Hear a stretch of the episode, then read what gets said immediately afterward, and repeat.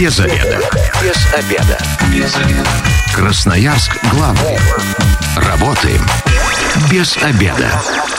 Всем здравствуйте. В прямом эфире программа «Без обеда». У микрофона я, Анастасия Петрусева. И сегодня мы говорим о том, как правильно ухаживать за комнатными растениями. И у меня в гостях фитодизайнер Екатерина Жак. Екатерина, здравствуйте. Здравствуйте. Ну, а нашим слушателям я напомню, что мы работаем в прямом эфире, и вы можете нам звонить и задавать свои вопросы по телефону 219 11 10, а также написать нам на любой из мессенджеров по номеру 8 933 328 102 и 8. Екатерина, сегодня речь у нас пойдет о цветах, о домашних, о том, как за ними ухаживать.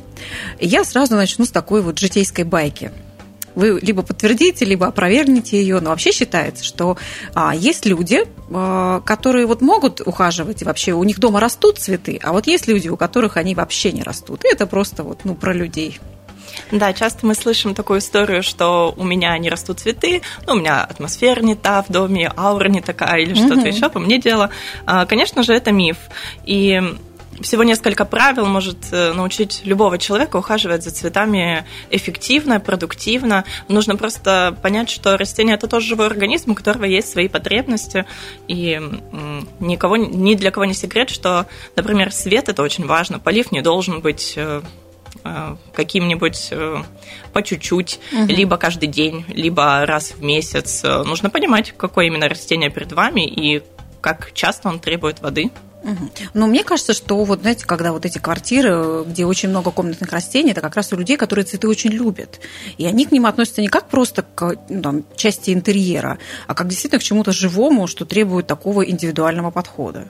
Ну, как любое хобби, мы изучаем, э, растения входят в это же число, мы получаем новую информацию, гуглим в интернете, знаем виды растения. Кто-то знает, э, как называется то или иное растение, а кто-то совершенно не знает и не интересуется этим, это тоже нормально.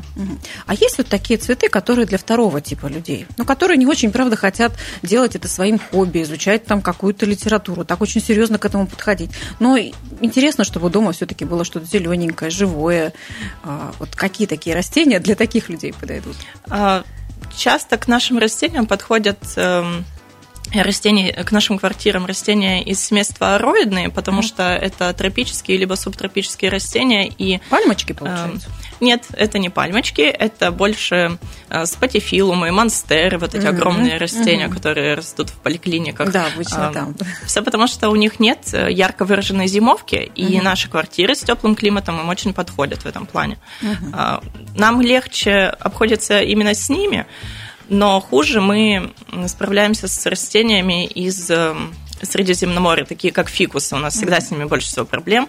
Все потому, что у них там совершенно другой климат, совершенно другая влажность, и у них есть яркая зимовка. Угу. Мы не можем такого предоставить. Ну, слушайте, а, выбираем мы цветы а, иногда просто только по красоте, не очень там соизмеряем свою квартиру, свое желание за ними ухаживать. Но все-таки а, есть же виды домашних растений, вообще растений, которые именно только для дома, для квартиры подходят. Или вот этих в квартире можно держать, а эти вот в доме, допустим, на земле. Есть какое-то различие? между растениями? Да, безусловно. У нас есть очень много уличных растений. Например, Э, розы, лилии, угу. они не очень легко уживаются в квартирах, а есть чисто комнатные.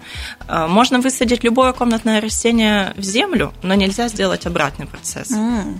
Потому что э, все-таки нужно понимать, что в наших квартирах растения, они уживаются вместе с нами. Они немножечко в притесненных обстоятельствах, в угнетенных даже состояниях бывает.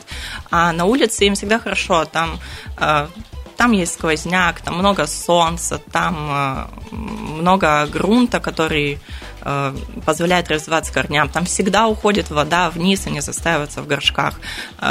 Если раз высадить на землю, то обратно вернуть уже практически невозможно. Угу. Ну, то есть кактус домашний пересаживать на грядку у себя там, где-нибудь на даче уже не получится. Да, он будет уходить э, на зимовку в дом, но уже не сможет расти в состоянии плюс 25 при такой температуре. Он уже будет зимовать, терпеть, когда снова появится лето, его снова высадят угу. в открытый грунт. А, Екатерина, но все-таки есть какой-нибудь такой топ э, комнатных растений, которые бы вы еще порекомендовали тоже, ну, как вот в плане того, что они все-таки для квартиры, и там их нужно, и можно разводить.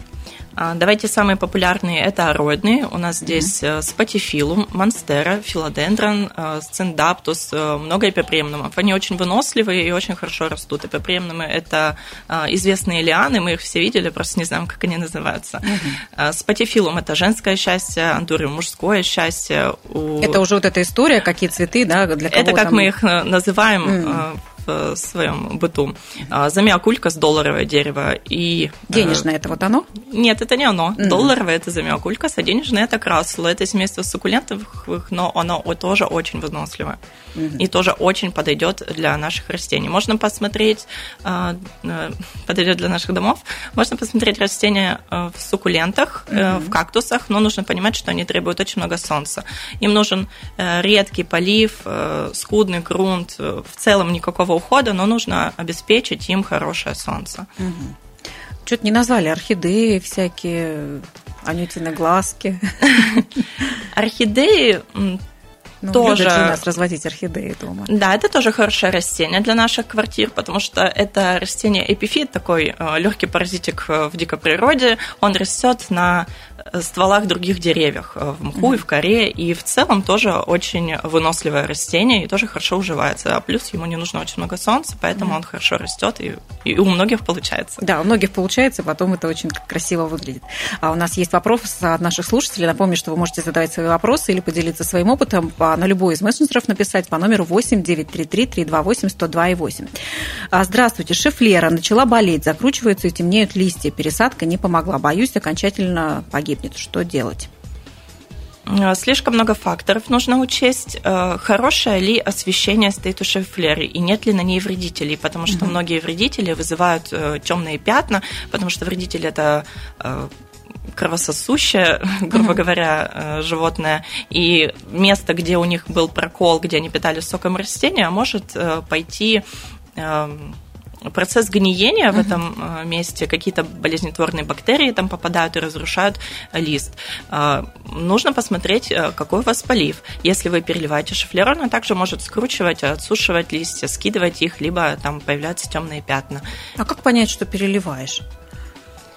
А, чаще всего сухие кончики, которые мы воспринимаем как э, сухой воздух, недостаточность э, влажности, э, чаще всего это перелив растения. Они начинают желтеть, быстро отсыхают, мы начинаем поливать его еще больше, хотя на самом деле пора сушить.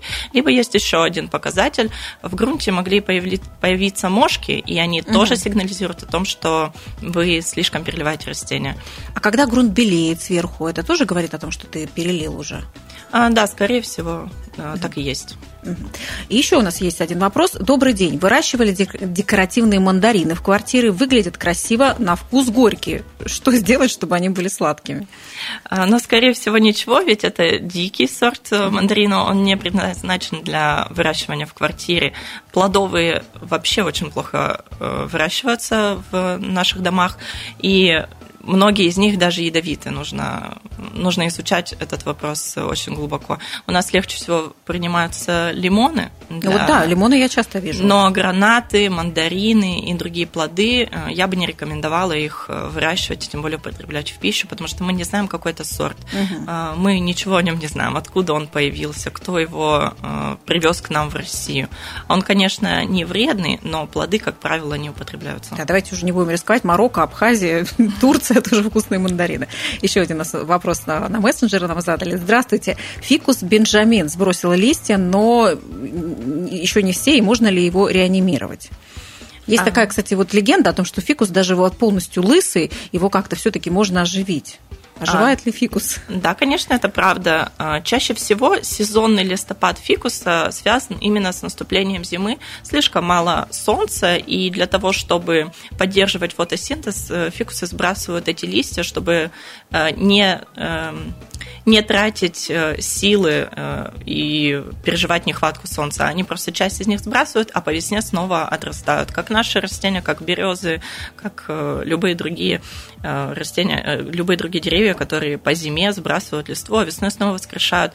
Вы можете свой фикус поставить на еще более солнечное место, чтобы угу. его период адаптации прошел более плавно. И весной он снова даст вам новые листья. А также вы можете весной провести обрезку, чтобы немножечко а, раскустилось растение, угу. чтобы убрать лишние вытянутые какие-то ветки, которые вам мешают. Весна лучшее время для пересадок, обрезок и любых экспериментов с растениями. Угу. То есть все так по, по, по природному, естественно, придет э, э, в такое нормальное живое состояние. Конечно, это ведь растения из, э, изначально из дикой природы, и как сезоны влияют, как дождь проходит, то есть... Даже должны... если он находится в помещении. Даже если он находится в помещении, он все еще остается растением. Угу. Я напомню, телефон прямого эфира 219 11 10. Вы можете задавать свои вопросы или поделиться своим опытом. Будет очень интересно услышать опыт мужчин а, о том, как правильно вы ухаживаете или неправильно за комнатными растениями.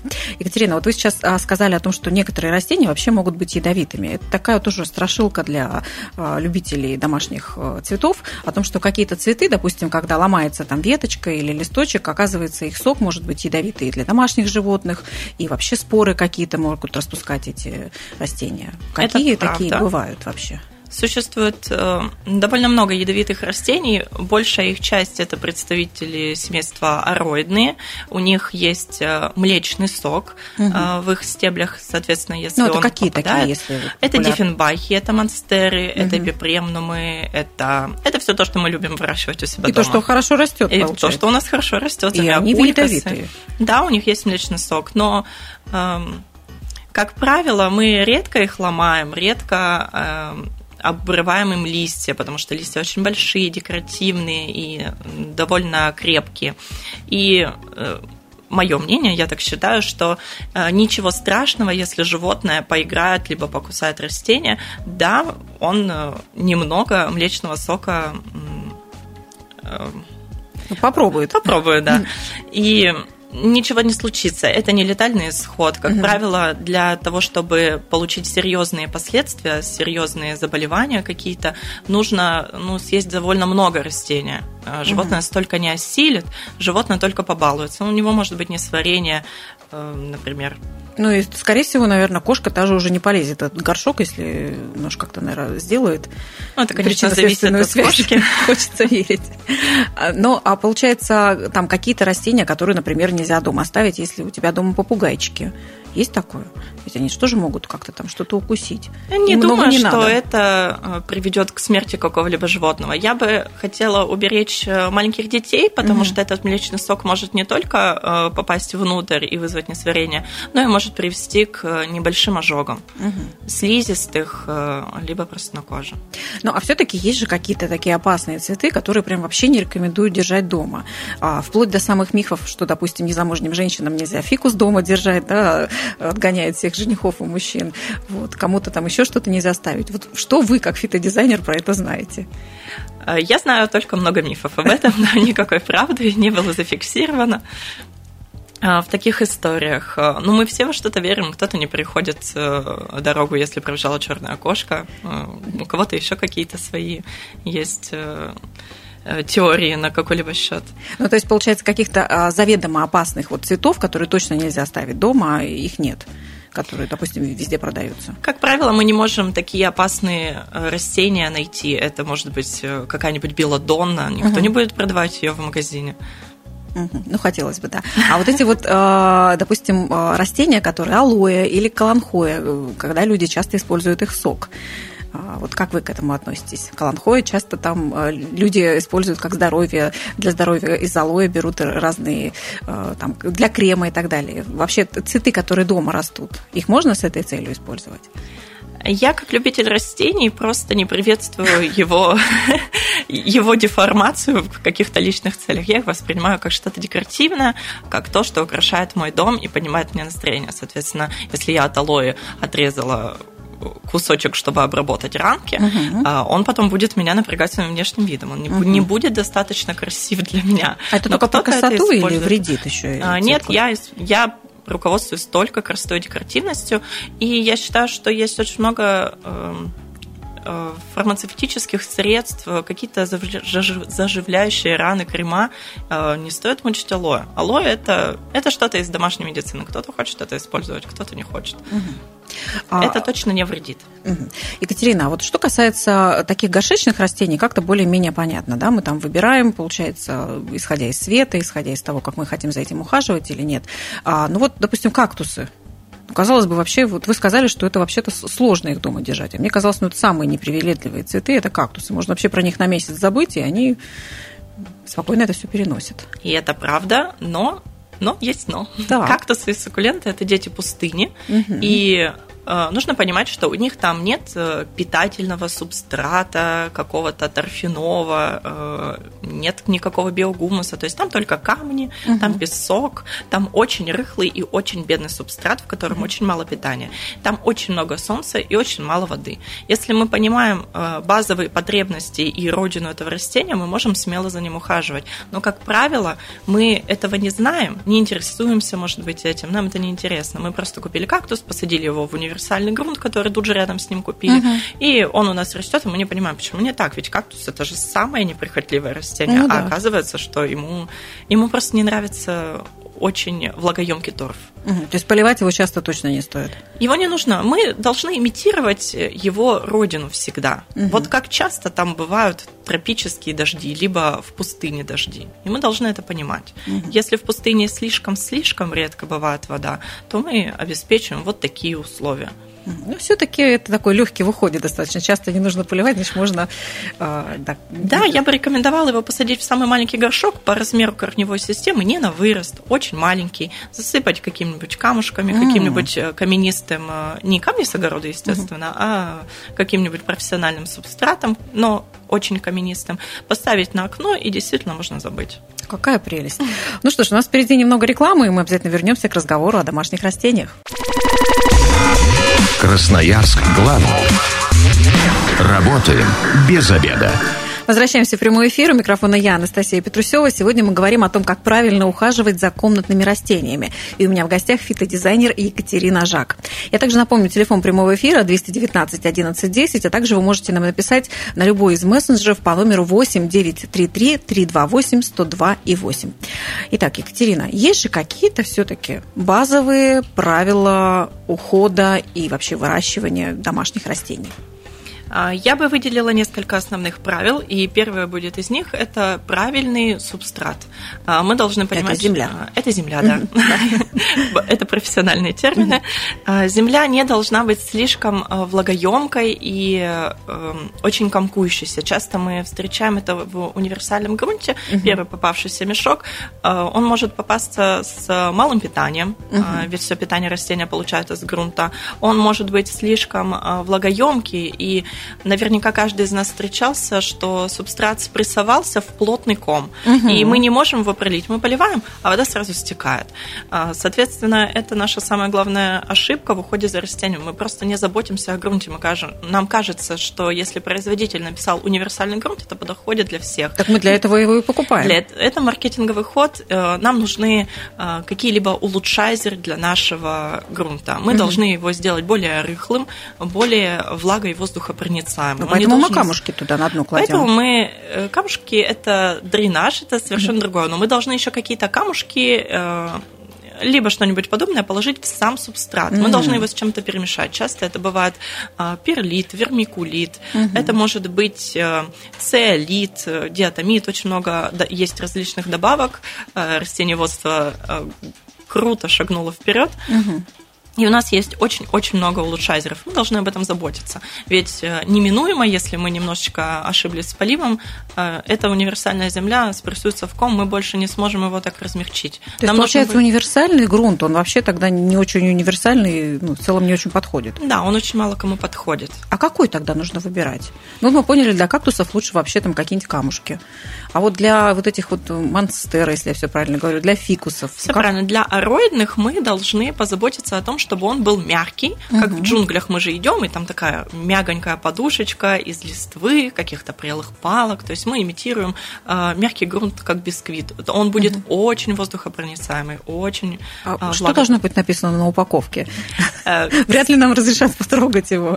К сожалению, ничего не будет. Мы туда добавляем. Профессионалы делают всегда свой грунт и никогда не покупают готовый. Но нужно я думаю, самый универсальный совет будет для наших слушателей взять универсальный пакет, так. взять перлит и взять э, вермикулит либо циолит. Это замешать не... свой, получается. И замешать свой, да. Угу. И будет 2-3 э, пакета каких-либо перлит я советую вообще всем универсальным землям а, засыпать.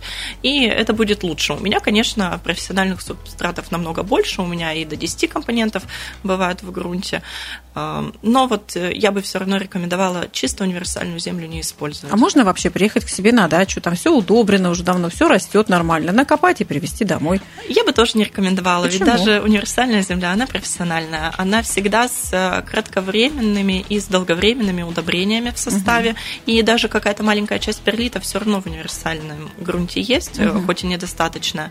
Он обогащен макро- и микроэлементами угу. для растений, и на какой-то период растению этого хватит.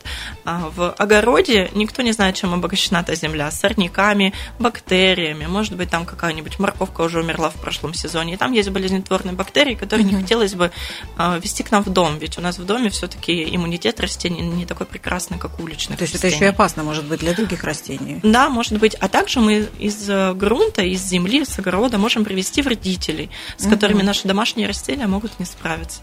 Угу. Вот как, сдачи землю не привозите.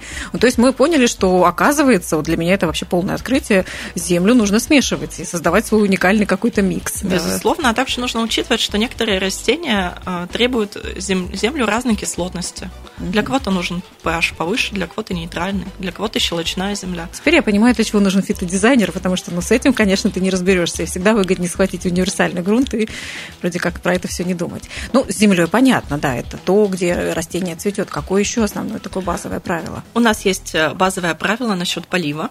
Э, мы понимаем, что в природе никто не поливает по чуть-чуть лечкой, мы должны поливать э, редко, но обильно. Даже угу. самые влаголюбивые растения я бы не рекомендовала поливать каждый день, да через день, да по угу. чуть-чуть из какой-нибудь чайной ложечки.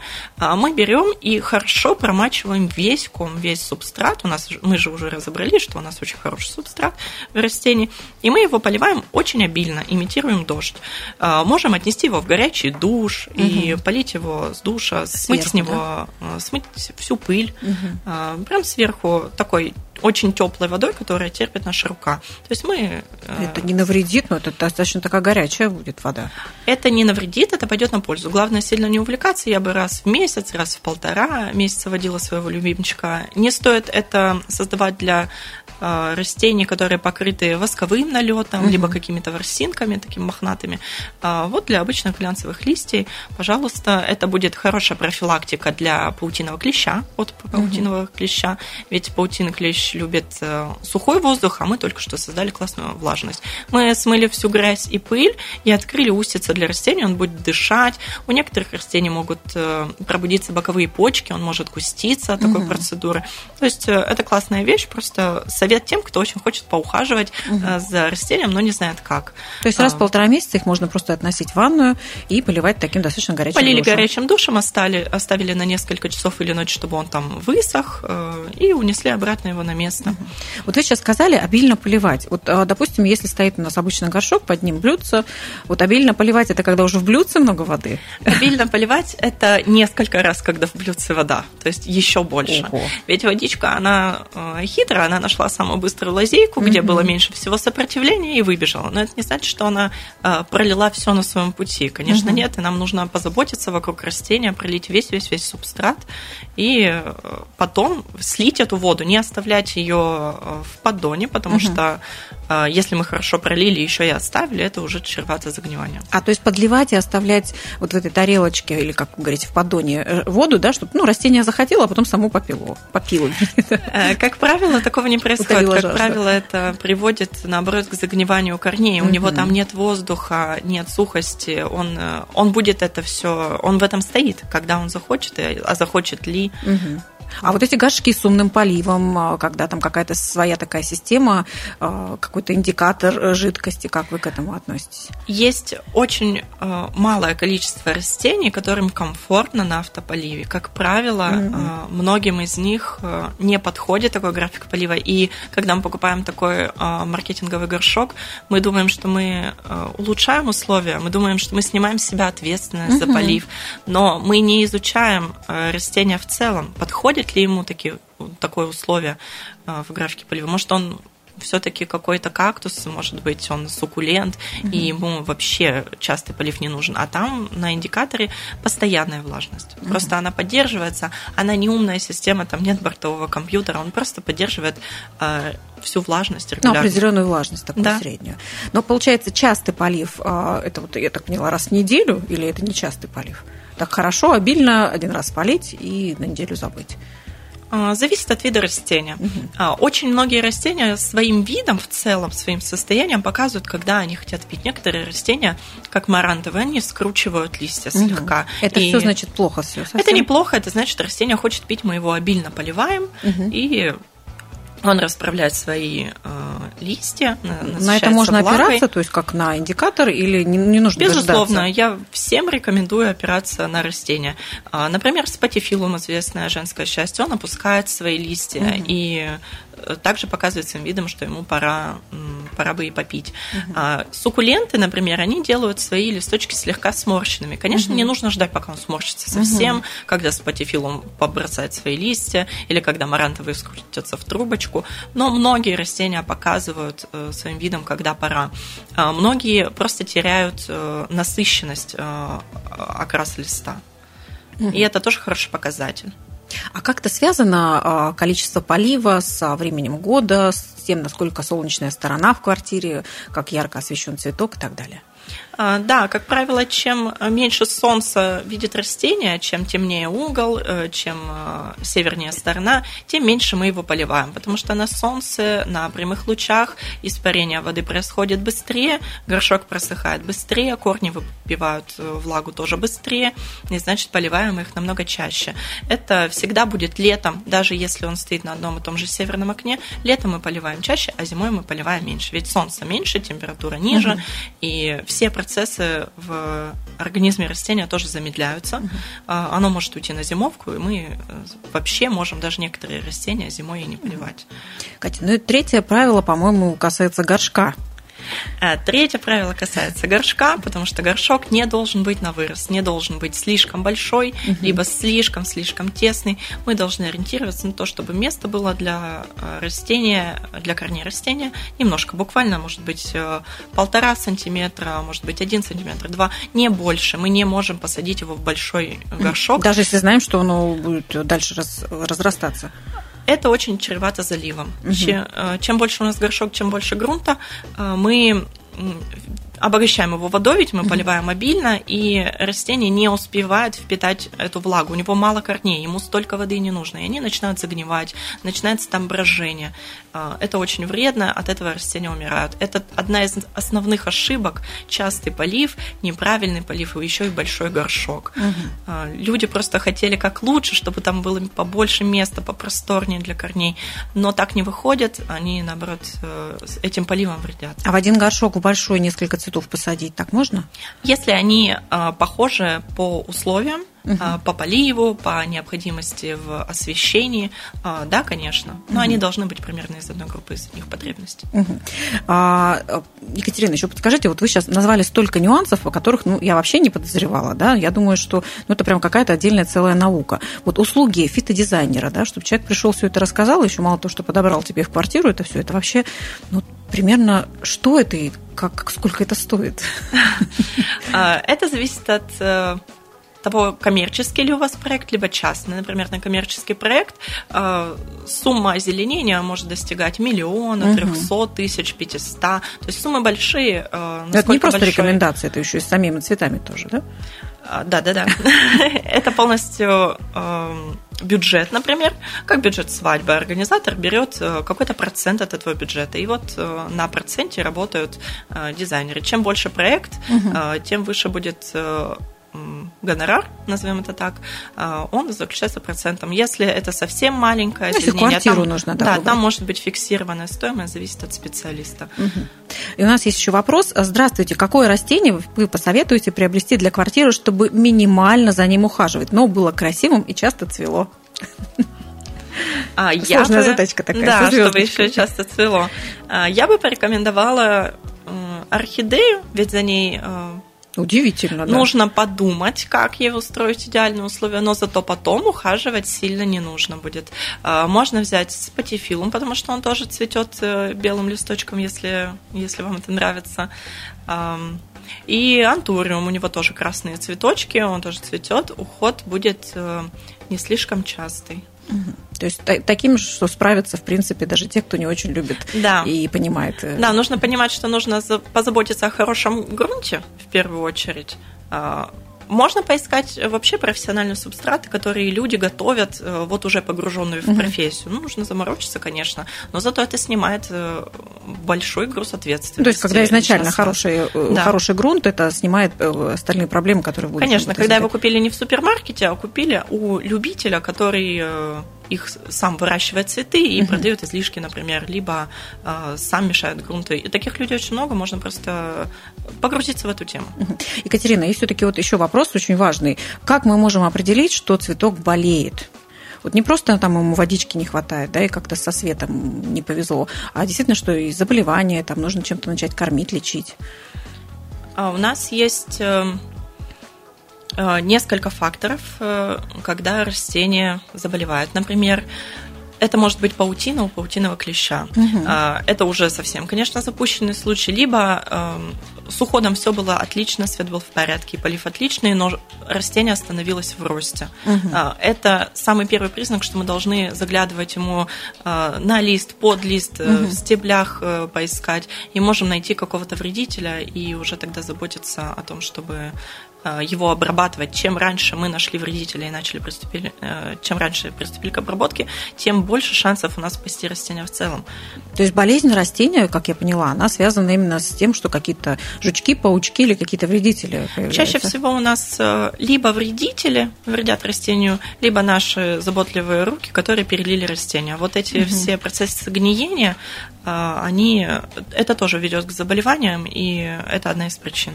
Ну, то есть ухаживаем за своими цветами, грамотно подбираем грунт, вообще обращаемся к фитодизайнеру, к человеку, который тоже все это понимает и знает. И э, получается, что можно получать от этого удовольствие без каких-то особых сложностей, если просто разбираться и понимать, что делать. Екатерина, спасибо большое. Напомню, что сегодня у меня в гостях была Екатерина Жак, фитодизайнер, и мы говорили э, о том, как правильно ухаживать за комнатными растениями. Я напомню, что все выпуски программы «Без обеда» будут опубликованы на сайте 102 и 8 FM. И если вы, как и мы, провели этот обеденный перерыв без обеда, не забывайте, без обеда, зато в курсе. Без обеда. Без обеда. Без обеда. Красноярск главный. Работаем без обеда.